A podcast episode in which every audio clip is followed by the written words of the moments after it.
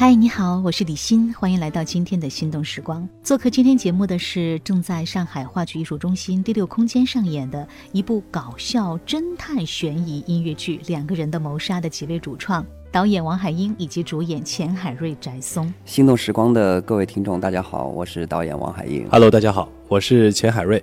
呃，我在《两个人谋杀》里面饰演的角色是 Marcus 探长。Hello，大家好，我是翟松。我在《两个人谋杀》里面饰演的是十个嫌疑犯。两个人的谋杀最早是在美国的外百老汇第二舞台剧院首演，后来呢获奖无数。自二零一五年以来，这部音乐剧在美国和加拿大各地被不同的演出公司制作，并且搬上了舞台。在2016年年底的时候，上海话剧艺术中心是首度引进了这部作品，并且制作出品了中文版的演出，当时获得了非常热烈的反响。这个反响之一呢，就包括当时作为观众的李欣。这个故事讲的是一位叫做亚瑟·惠特尼的先生，他是小镇上的一位很著名的畅销小说作家。那有一天晚上，他的妻子、邻居、侄女儿，还有心理医生、芭蕾舞演员等等很多的朋友聚在一起，准备给他过一个意外的生日派对。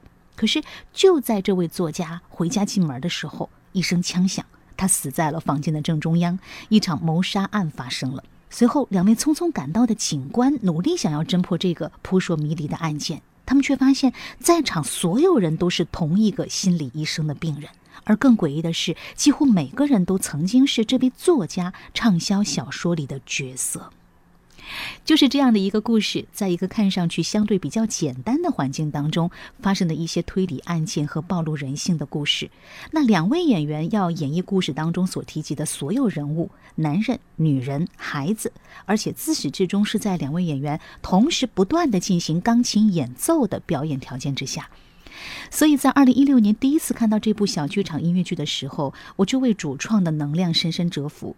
二零一六年的音乐剧市场远不像今天为粉丝所关注，但是那个时候起就已经让人不禁感慨，在舞台上做演员的条件呢是越来越多了，没有绝活可真不行。我们的问题就先从和导演王海英的对话中开始。心动时光的各位听众，大家好，我是导演王海英。这一轮呃两个人谋杀，呃又是由我来复排，然后演员翟松和钱海瑞，这是我上一轮复排合作下来非常满意的两位演员。然后也是上一轮得到观众的回馈，也是很喜欢这部剧，所以说，呃，想今年再把这部剧拿出来，再跟观众们见面。对，因为我从这个剧第一轮我就有看，我知道演员阵容一直在换，然后导演说从上一轮到这一轮，海瑞跟呃翟松都是你很满意的，你的满意的标准是什么？弹得好，演得好，唱得好，人又好。人好怎么理解？呃，他们很努力，愿意去打破自己，愿意去突破。我觉得就是每一轮，就是他们都会呃寻求着一种新的突破，尽可能的再往前再多走两步。我觉得这个是让我最满意的地方。导演从上一次复排到这一次复排，呃，就是你看到这个本子的时候，这个本子最打动你的地方是什么呢？除了文学性的东西，就是从文本上来说，其实我觉得这个剧本的最打动我的还是这个形式，演员就是还要弹琴。我们常规的音乐剧唱唱跳跳演演，基本上啊，但是这部戏他们还得是乐手，这点就非常非常难。这两位演员是上海滩不可多得的特别好的演员，全全能。我以前知道翟松是全才，但是我没想到海瑞也是全才。四岁就练钢琴了，对对啊，对对对，嗯，所以这两位演员我其实已经合作过很多次了，从呃上一部戏那个《水手之谜》，我们就一起合作的非常好。呃，所有演员都要自己弹琴搞乐器的一个一个一个音乐剧。感觉演员的发挥空间是很大的，那导演在跟他们的合作的指导空间大不大呢？指导空间当然很大，就是按照我的审美标准，他们去完成。有什么需要他们去突破的地方？他们已经如此全才了。啊，这个问题，嗯，很尖锐了。这个啊，艺术这个东西，其实它是没有顶的。就是每一次的排练、每一次的表演、每一次的演出，得到了呃观众的回馈和我看到他们在舞台上的呈现以后，呃，按照我的审美的标准，一点一点的进步，一点点学习，我也会我有我的要求，精益求精吧。就这一部两个人的谋杀，像最早是水姐导的因为像现在音乐剧也是如火如荼啊，各个院团也很多，不管是民营的，当然大部分是民营的，但是在我们心目当中，上画是一个非常专业的这样的一个团队。就在导演看来，我们上画的音乐剧有什么自己的特点和坚持吗？不管是上画还是外面，我觉得是要有一个我们的专业的底线在，因为我们花了大量的人力、物力、财力去做一部作品。首先，我觉得要对得起观众，然后从我的角度来说，我的要求是要对得起演员，对得起制作人，所有人也应该要对得起自己，按照我们的底线吧，专业标准来要求。也许是觉得呃，可能上画的标准怎么说呢？这这样说特别容易得罪人，差不多吧。其实所有人都希望看到一个好作品啊，演员要花时间去排，观众要花时间去看，所有人的时间成本都是在里面的。它应该是个良性循环。其实观众是很聪明的，观众的现在的这个这个资讯也很发达，他能分辨出一个戏的好与坏。你们的整个这个团队到底是不是很真诚的去做一部作品，跟观众去见面？专业吧，一定要一定要对得起自己的专业精神。其实我是作为上画的观众啊，我觉得就是上画培养了一群观众。当这些观众走到另外的剧场去的时候，他们是带着鉴别力的，所以我觉得大家都是有很多的教育责任在里面的。从上一轮我也知道，像翟松他们去了很多的校园，今年听说你们还要进社区、进楼宇，看上去就是点对点的一些剧的宣传，其实是很辛苦、很琐碎。导演为什么要坚持这样做呢？呃，理想。我特别喜，我特别喜欢这个词儿。就是就是爱。我觉得一切的原动力就是出于对舞台的爱、对作品的爱、对自己职业的爱。海英导演上一轮有去指导那个摇滚年代，对吗？对。其实那个剧我觉得对演员来讲也是挺挑战的。他虽然是一个摇滚的作品，但是那些作品就是他的认知度没有那么的高。当时有些什么样的导演的体会吗？因为那部剧也是他们演了几轮，然后也找到了我。然后从我的角度出发呢，就是说，呃，我帮助他们再把整条线再捋了一下，包括人物线和故事线。因为那部剧呢，就是说，呃，我接触完了以后，我觉得真是一部非常非常正能量的戏。其实，并不是说，呃，摇滚乐就给人感觉好像是某种范畴，其实真的不是的。它是一个非常直接、直达人内心的一种一种表达。之前，呃，我看了那个戏以后呢，我觉得哎很热闹，然后演员也特别有激情，非常好。那我从我的导演角度来考虑，那我怎么去帮助他们再提高一点？发现了这还有上升的空间，所以说在这些方面再帮他们再再提高一些。我记得我第一轮看那个两个人的谋杀的时候，第一次看到话剧演员要演戏、要弹琴、要唱歌，我当时就想，哇，现在做演员太难了，因为大部分他可能没有从小的这个学音乐的经历。现在是真的做话剧演员没有那么容易，包括做音乐剧演员没有那么容易。是的，就像我经常跟他们开玩笑说，我说我说现在不管是话剧演员还是音乐剧演员，在舞台上。表演的这些这些演员们，真的要拿出点绝活。我偏激点的说，就是说当下这个时代。就是演员走着调度说台词的那个时代，基本上已经一去不复返了。真的要拿出绝活，你跟别的演员的竞争力在什么地方？有绝活，加入我们的组。现在整个这个行业，其实好的音乐剧演员，这个团队应该再再庞大一些，因为现在的戏的量很大。因为我也接触过很多音乐剧的团队，其实大家都有心想做好，然后包括很多院校的学生也希望自己进入到社会，能够进到音乐剧的这个圈子当中来。但大家都觉得都有劲儿，但是有的时候呢使不上劲儿。大家都有这种感觉，包括创作团队也有这样的感觉。尤其是像今年碰到这个疫情，很多国外的团队进不来的时候，大家觉得，哎呀，好像给原创的机会好像多了一点。其实包括上画，不管是原创的话剧也好啊，其实还是比较讲究原创性的。我不知道导演对于原创的音乐剧自己有些什么样的理想，或者有些什么样的想法吗？做原创确实是一件很难很难的事儿，但是我觉得。只要愿意去做，我觉得并没有难到那个程度。话剧、音乐剧都是舶来品，但是我们中国其实戏曲，在我的这个理解上，它也是某种程度的音乐剧，因为用音乐去说故事，在我的理解就是音乐剧。只要通过努力，还是能够实现的。其实上海的观众真的特别好。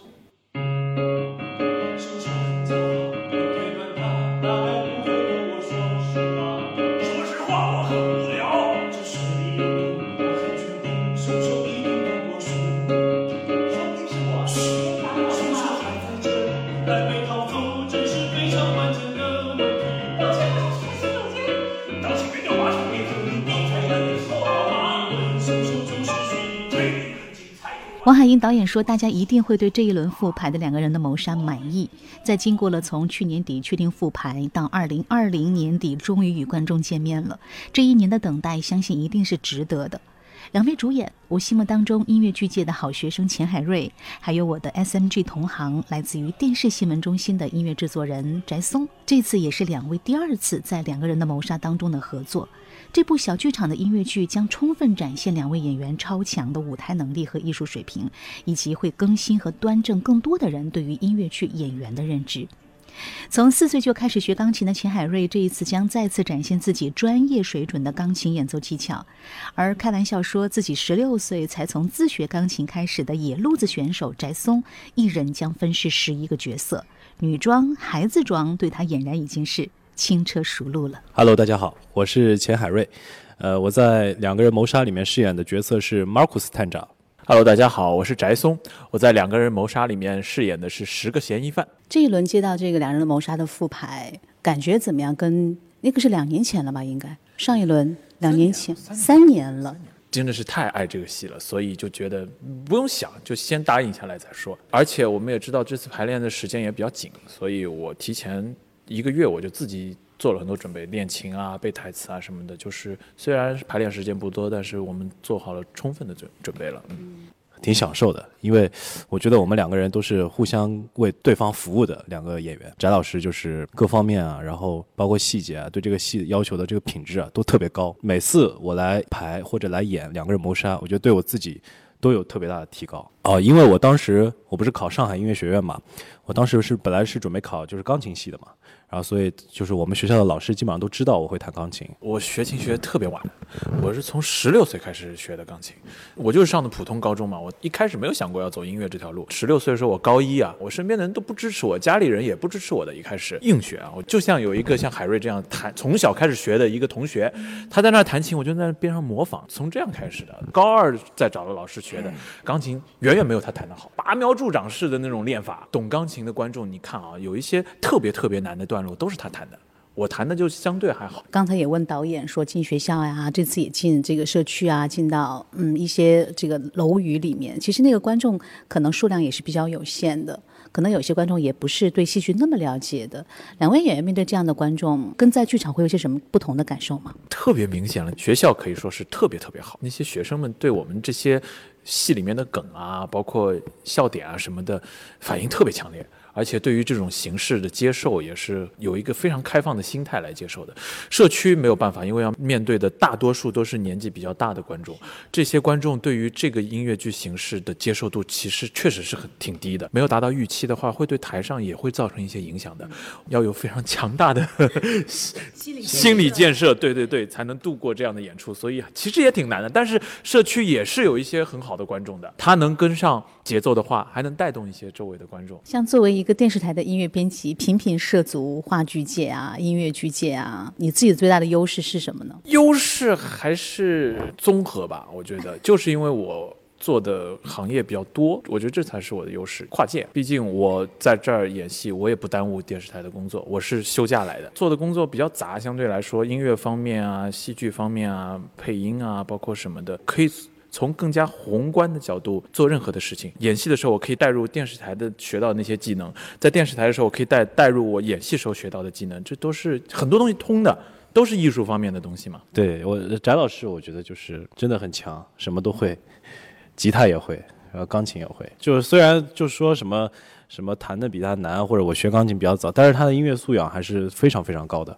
包括就是他对音乐的理解啊，跟我的理解都是不一样的。我跟他排练的时候，哦，这个歌原来是可以从这个角度去出发。我觉得这个这个戏本身来说是确实挺难的，而且我每次虽然演了那么多场，每次演之前我还是都特别紧张，我 特别怕钢琴弹错，可以说是没有一场是全弹对的，总是有错的音的，这个是大实话。我们这个现场的魅力也在这里，我们错的地方。保证它不是一个就是会影响到戏质感的地方，我觉得这个是现场的合理性的东西。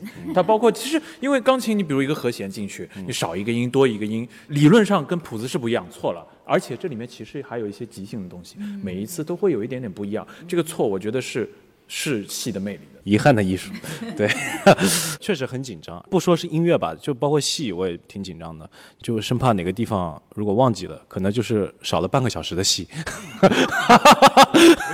其实虽然就是他确实要演很多角色，但是我其实也要记住他这个时候他要变，要两个人要配合嘛。像别的音乐剧可能就是我只要负责我自己的部分就好了，我只要完成我的工作就行了。但是这个不行，这个戏两个小时你要全神贯注，你不能松懈一分钟。一秒，翟松里面饰演多少个角色？十个，十个。你是比较擅长扮女装的，是不是？哎，就是差不多也是靠三年前这个戏磨练出来的。我在当年在演这个戏之前，我应该是没有演过女装的戏的。而且两个人是有钢琴上的配合的，是吗？对对对，有一些四手联弹。首先就是得弹出来，两个人很多时候心里。自己心里的拍子不在一块儿嘛，所以这个时候就是硬练嘛，不停的练，就练到两个人都一样就行了。就像我刚刚说的，就是每一次不能完全对，概念也是在这里，因为因为你练琴自己在家只是一个人练，不可能一直两个人在一起练琴。真的两个人在一起能练琴的时间不是那么的多。在台上，我们养成一个默契，就是在什么地方，比如我快了或者他快了，我们要怎么跟上对方？我觉得还是靠默契。还有一个就是音乐上的互相的一个对话的感觉，四手联弹就是用音乐在。对话，我可以用音乐来告诉你，我这一段要慢一点了，或者那一段要快一点了。这个大对方要很快 get 到你的意思，然后就调整过来。包括在四手联弹的时候，还还有一些呃动作上的变化，有一些转换位置啊，或者从后面搂着啊什么的。这其实从钢琴演奏上来说是非常别扭的一些动作，就感觉在做一个原创戏，对，然后也没有资料，也什么也看不到，导演知道的呀，对，然后每天就是。就是我们两个演员都快排出抑郁症了，对对对，呃，然后对，就跟原创戏一样。翟老师对这个戏的品质啊要求特别高，比方说我他在弹琴的时候，就比方说我一个回头或者我一个眼神，他觉得都是要跟这个音乐有配合的，必须卡上就是这个戏的一个整体的拍子，细节的把控和我们两个人的默契啊，都是要求特别高。刘令飞呢，就是他是我师哥啊，我师哥，他就是对。音乐首先，他也是要求特别高。他觉得音乐剧，尤其是唱的地方，而且我们没有字幕，他一定要保证观众要听清楚，跟那个谱子会有不一样，他会做出自己的调整。我觉得这就是他的经验。刘令飞他就是经验非常非常丰富的一个音乐剧演员。那时候第一轮演嘛，我还没有毕业，跟他排练的时候，确实也学到了很多。呃，怎么跟观众。交流啊，然后知道这个时候观众需要什么呀，我也都学到了很多。那你夸夸海瑞呗，他就属于一个即插即用的人才，我觉得他对很多东西反应特别快。我为了这次排练，就为了这次复排，我准备了一个月。我每天都在练琴，每天都在。我感觉他只准备了一天，第二天有点跟不上，但是第三天他就跟上了。他用了两天时间把我前面一个月准备的事情都已经背出来了，都已经恢复过来。而且他钢琴，钢琴因为毕竟从小学的，他什么地方不顺了，啪谱子一拿来一看，全部就过来了。我不行的，我要拿一个新谱子，我要练老半天才能，我必须把它全部背出来，我才能弹出来。他不是，他是反应特别快，对这些东西基本素质非常强。因为我自己也非常非常喜欢这个剧，我觉得一个好的剧就是。本子也好，演员也好，里面即便你看了很多次，你还是会有很多新的发现。而且两个人的默契嘛，因为你们俩可能每天都得节奏是不一样的，但是要去配合，这可能也是最有看点的地方。大家就找找茬，今天哪儿弹错了，也挺好的，但是应该是听不出来的啊。那就祝大家演出顺利，谢谢，谢谢，谢谢。Hello，大家好，我是钱海瑞。大家好，我是翟松。欢迎大家来上海话剧艺术中心第六空间来观看两个人的谋杀。欢迎大家收听李欣的《心动时光》。